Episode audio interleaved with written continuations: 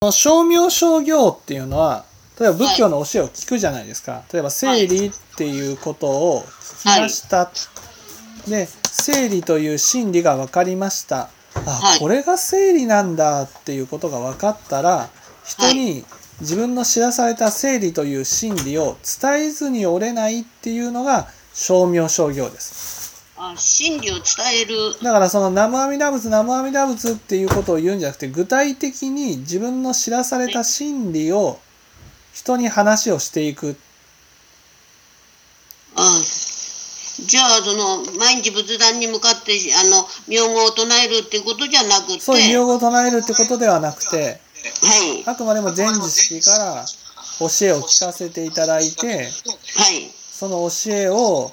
あこれはこういうことなんだっていうことを深く理解してね